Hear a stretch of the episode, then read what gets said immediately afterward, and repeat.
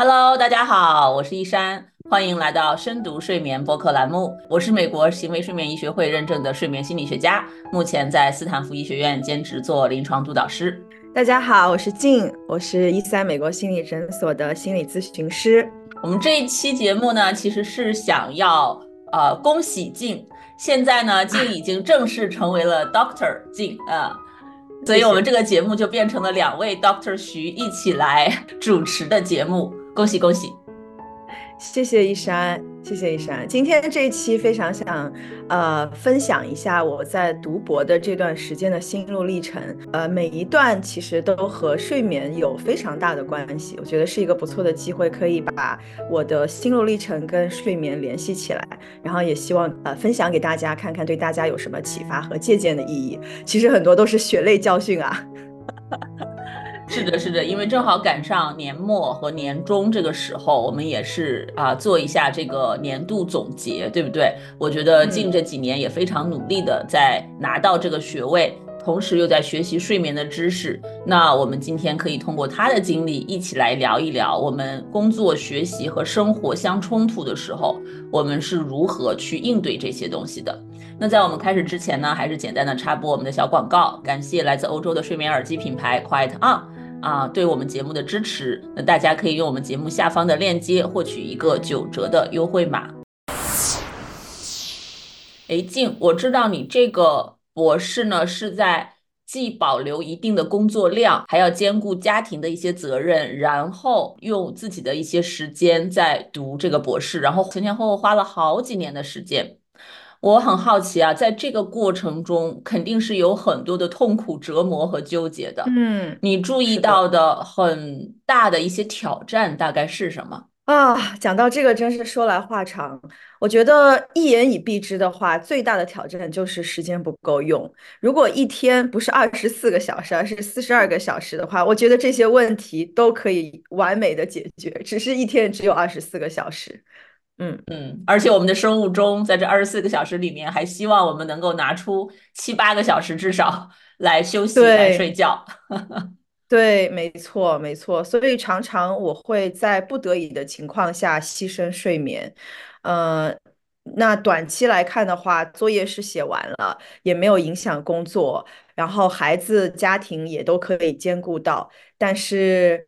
呃，长期的影响还是还有对我呃每天个人的影响，我是可以感受得到的。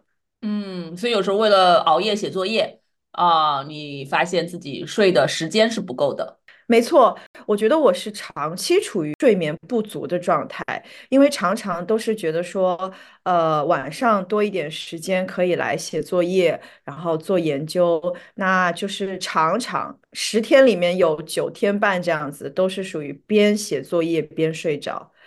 那这样子我觉得会很有效率，因为连最后入睡的那个十五二十分钟都节省掉了，但是也是属于长期的一个睡眠剥夺的状态。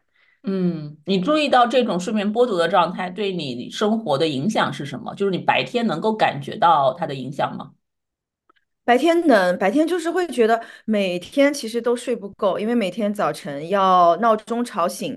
那其实我觉得我的身体是在告诉我说，哎，你其实还需要多睡几个小时。但是因为白天还有白天的工作跟生活，还有早晨要照顾孩子，就没有办法让让我去呃尊重我身体的需求。所以这是一个非常长期的一个睡眠不不足。嗯，然后对白天的影响就是呃。最主要的就是我会觉得我有起床气，早晨起来要帮小孩准备他一天的东西，然后我的小孩可能也没有睡好，对，就我们两个人都有起床气。然后送走小孩之后，稍微有一些自己的时间，接下来就要开始，不管是学习，不管是工作。然后有的时候在想，哎，家人为什么不能多付出一些？然后这个时候可能对人际关系、家庭的和谐度都会有影响。嗯。哇，这个真的是通过你的例子，我觉得真的是很多研究理论照入现实的感觉，对吧？因为我们知道大家睡不好的时候，尤其是当我们虽然你是睡眠剥夺还不太一样，我们治疗的很多失眠群体里面最大的一个情绪问题也是这种焦躁啊，irritability。这个是嗯睡不好觉的人群当中最常见的一种情绪的散发。呃，除此之外，嗯当然还有对睡眠的焦虑。呃，就是因为他们控制不了自己的睡觉，和你的情况稍微不太一样。你是知道自己能睡着，但是你没有足够的时间去睡觉，所以你是属于呃睡眠不足或者睡眠剥夺和失眠呢是两个范畴。这个我们之前也聊过，但是我们可以看到嗯它对情绪的影响是有相似之处的。那么最怕的就是家里有多个人睡不好。之前我在看嗯关于夫妻感情关系和睡眠的影响的时候，嗯确实是睡不足，哪怕只有一方睡不足，对吧？那之后对于家人、其他人的这种同理心会下降，啊、这种指责度会升高，因为他其实嗯确实你你可能不能直接感受到睡眠的这么这这种直接的链接，但是其实这背后可能是没睡够，然后激发了情绪，情绪又呃让我们的这个思维解读变得更负面，这一系列的循环，它其实是一个非常负面的循环在加强的过程。所以我们可以看到，嗯如果夫妻双方有一方或者双方都没睡好的时候，争吵会变多，而且这个争吵缓和的这个情况会比两个人都休息好的时候差很大。嗯，那在这种情嗯。况下，对吧？就是啊、呃确实还是挺影响感情的，更别说这个可能还会影响彼此的这种亲密的。对亲密关系的渴求啊、排斥啊等等，这就是另外一个性心理的范畴。呃，它所以它之间都是会有这样的关联。没错，没错，我觉得整个的睡眠不足的情况下，对个人生活质量、家庭生活质量都是有很大的影响的。所以睡眠好像变成不是个人的事情了，变成了一个家庭的事情。只要有一个人睡不好，好像整个家庭的这个生态都会受到影响哦。这样细细想来的话，对，而且不只是家庭生态，跟你周围的工嗯作生态、朋友生态，对吧？只要你跟人有接触的地啊，方，你这个睡不好之后的情绪的问题，或多或少都会散发，对吧？而且我听到你刚才很很心疼你的一点啊，就是连嗯。连写作业都没有时间，我觉得那 你可听起来也是没有时间去关怀你自己的。而我们作为心理学的专业的人，我们其实是非常注重自我关怀的。对吧？嗯。那我听起来这个还是蛮挑战的一件事情。没错，这里是这样子的。开始我们说这个一天的时间不够，所以我就非常需要很有策略性的把我的时间安排好。那我安排的时间里，除了包括孩子、家庭、学业、工作，还要加上自我关怀。那自我关怀也是需要时间跟精力的，所以这里其实自我关怀反而变成了一个哦，我把它放在我的 to do list 上，必须要去做的一件事。因为我知道，如果比如我没有按时的去健身，然后去放松，反而会更更呃负面的去影响我的生活质量。所以，自我关怀这件本来是很放松的事情，也显得变成了一个日日程安排里的一项任务了。这个其实我觉得是一个很大的遗憾。嗯嗯，对，但至少你有很注重这一块儿，那我觉得只要你的注意力放在那里，那你还是会嗯想办法为他留出时间的。这个让我想起来，我当年读博的时候，因为我当年是全职读博，然后我当年在学校里的时候，我记得最后写毕业论文特别痛苦，因为我们毕业论文要写五六十页。要有有很嗯多的研究、实验、数据分析。我记得我当时连周末都要在我们的实验室里面加班加点的在那里嗯写，但是我发现我的效率极低嗯啊，可能一部分是跟一样的睡眠不足有关，但是我觉得另一部分也是，就是我从早到晚都在写那个论文，都在做这上面的事情，反而就是什么其他的东西都没有。没有生活的啊娱乐，也没有自我关怀，对吧？就是只有正常的吃饭、睡觉，然后就是写论文，啊、做实嗯验和这个导师开会和同行开会这样子。所以我后嗯来我记得在最后那一年，我采取的一个措施，正好也是碰到一些朋友想要一起尝试沙滩排球。我当时在弗吉尼嗯亚，正好我们校园里有一个小沙坑。有一个小场地，在嗯我我的这个实验室，可能坐公车几站路的地方，有一个小沙坑，是给学生们用来打沙滩排球的。啊，虽然没有嗯海，也也没有很好看，就在嗯大路边上，但是那个沙坑没什么人用，所以我当时呢就和啊，几个朋友约着去打了一次。啊，嗯诶，发现特别有意思，就是打了那个球，你花不了多长时间，可能也就一个小时。你手上运动了，所以你整个人动起来了，而且还跟朋友嘻嘻哈哈的，有这种社嗯交的一些互动，一些社会的支持，哎，心情也好。我发现我拿出这么一两个小时干这件事情之后呢，我再回实验室去做实验啊，写我的论文啊，效率高了很多。我当时觉得特别的神奇，就是我在实验室做一整天用来写论文，和我从中间拿出一两个小时去打个球，再回去写论文，这两者的效率非常不同。所以我当时就意识到，哎，做一些有趣的、不一样的思维转换的事情。呃，而且呢，把它定义为一种自我关怀，其实对于自己的学习效率是非常有帮助的。那我觉得这个适用于生活的不同的事情，包括睡眠，包括这种社交活动。所以我对你说的这个关于自我关怀这一块，真的是也是很有感触的。嗯，没错没错，自我关怀里和就是呃和喜欢的人一起，然后做一做运动，然后像你之前打打沙滩排球这些，我觉得是非常好的放松，身心都都得到了放松，而且还可以跟朋友一同时吐槽一下你的这个 繁忙的繁忙的学业。对对，嗯我那几个打沙滩排球的朋友，后来也来了我的毕业答辩会，但是我的毕业答辩啊。会有非常难缠的老师，所以我那些朋友听完了以后跟我讲，他们都出了一身的冷汗。哇，所以你的朋友其实也一直有在呃支持你，听你吐槽，然后帮你分担一些来自于繁重学业上的这些压力。我觉得我也是类似的。我觉得对于我来说，很重要的一个呃自我关怀就是和朋友在一起，和真正想要在一起的朋友在一起，而不是呃所谓的这个社交。有的时候社交会让我们更疲惫。所以我会在最忙碌的时候推掉一些我觉得不会特别滋养我的社交，我会把更多的时间用在真正能够滋养到我的这些关系里。我觉得那个当时其实还是起起到了蛮重要的作用。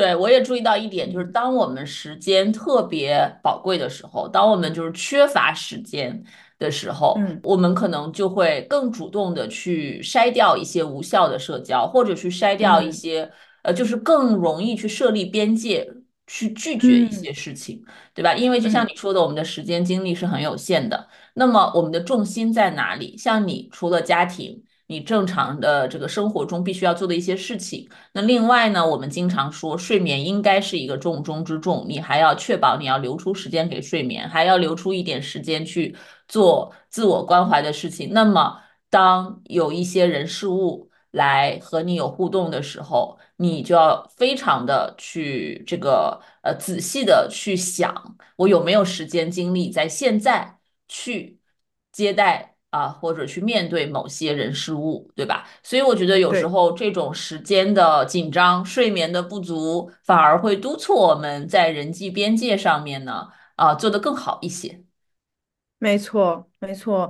然后睡眠在睡眠不足的时候，有的时候会影响我们做决定，所以有的时候这里有一个恶性循环，就是当睡眠不足影响我们做决定的时候，我们往往会做一些不是很有智慧的决定。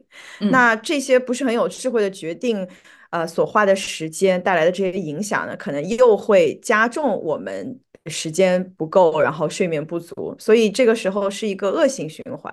如果能够在那个时候能够发现，哎，我现在睡眠不足，我现在要把睡眠放在重要的位置。反而可以让我们做更好的决定，而不会做一些让我们事后后悔的一些比较呃危险的，或者是嗯不够有理性的决定。嗯，确实是，睡眠对我们的决策是起到很大的一个影响的。而且我嗯记得我我采访 Arizona 大学的呃很著名的一位睡眠心理学家的时候，他也提到过，其实哦，大家在第二天，如果你在学业工作上想要表现得更好，比如说你第二天要去做一个 presentation 啊、就是所嗯谓的做一个报告啊什么的，你想要表现的更好，那大家的第一反应是，哦，我今天要熬夜去准备这件事情。对吧？因为嗯我可能紧张啊，或者最后我还要再看点什么，这样的话我明天可能记忆会比较深刻啊。但是他说呢，根据研究，根据尤其他实验室和很多其他睡眠专家的研究，你晚上早上床哪怕就十到十五分钟，早睡十到十五分钟，这个可以极大的提升你第二天的表现度。嗯，就是你第二天在你重要的会议上，你会表现得更好。嗯，就是感觉。对，不知道大家知不知道这样的一个研究啊？但是我觉得这个可以帮我们去重新思考我们很多的这种行为方式，并不是说，除非是作业啊，第二天就要交，你今天实在是没有时间写，你必须得熬夜写。我觉得总有这样的一些情况是可以理解的，但是在有一定选择的情况下，其实我们想要真正的把自己的实力发挥出来，是需要多那么一点点睡眠的。而不需要很多，我相信在前一天晚上早上床十到十五分钟，对很多人来说可能是做得到的。那这个呢，也是在我们有选择的时候去值得思考的一件事情。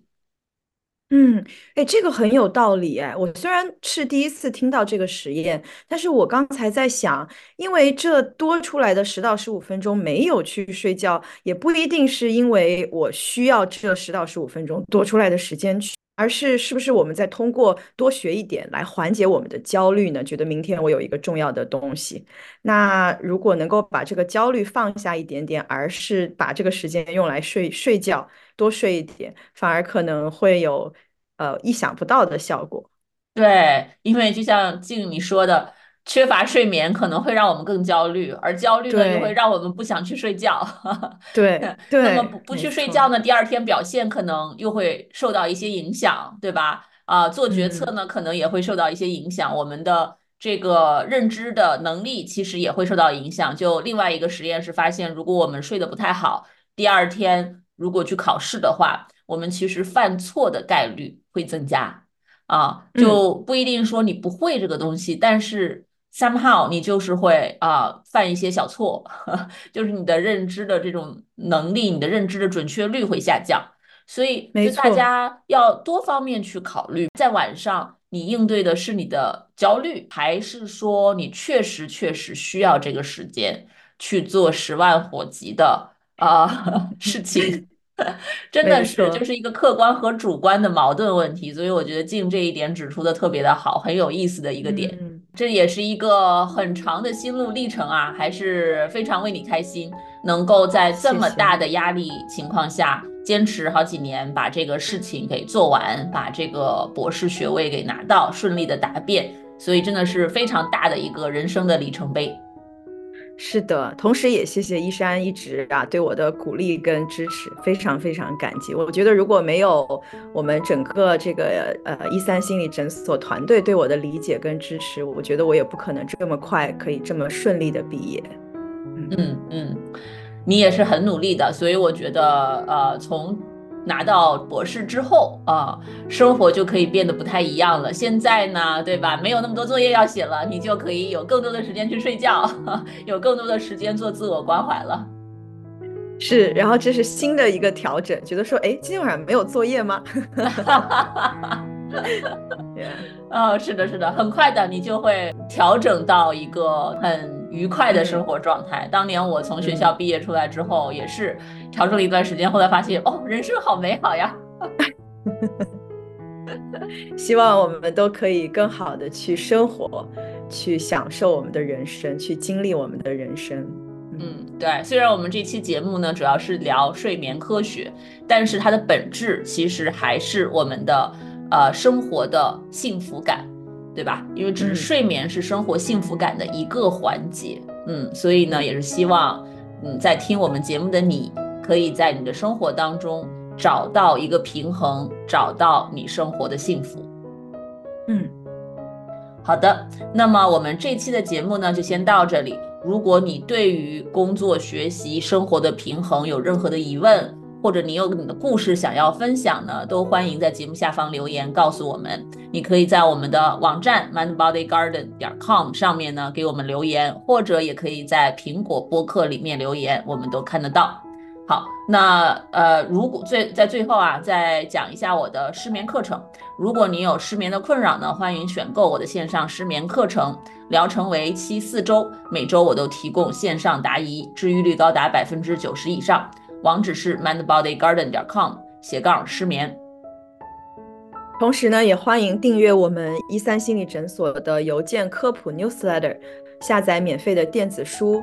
每个月呢，我们都会送出关于睡眠的小干货、小知识和小建议。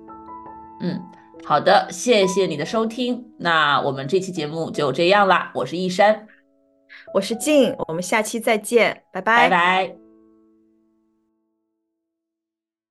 如果你饱受失眠的困扰，我保证这个方法会对你有帮助的，哪怕只是帮你多睡几个晚上的好觉，也是件好事儿。过去这么多年里，我的这套课程和方法帮助了全球很多的华人，治好了他们的失眠。所以呢，我对这套方法是非常的有信心。如果你或者你认识的人受到了失眠的困扰，欢迎查看我的线上失眠治疗课程，mindbodygarden 点 com 斜杠 sleep。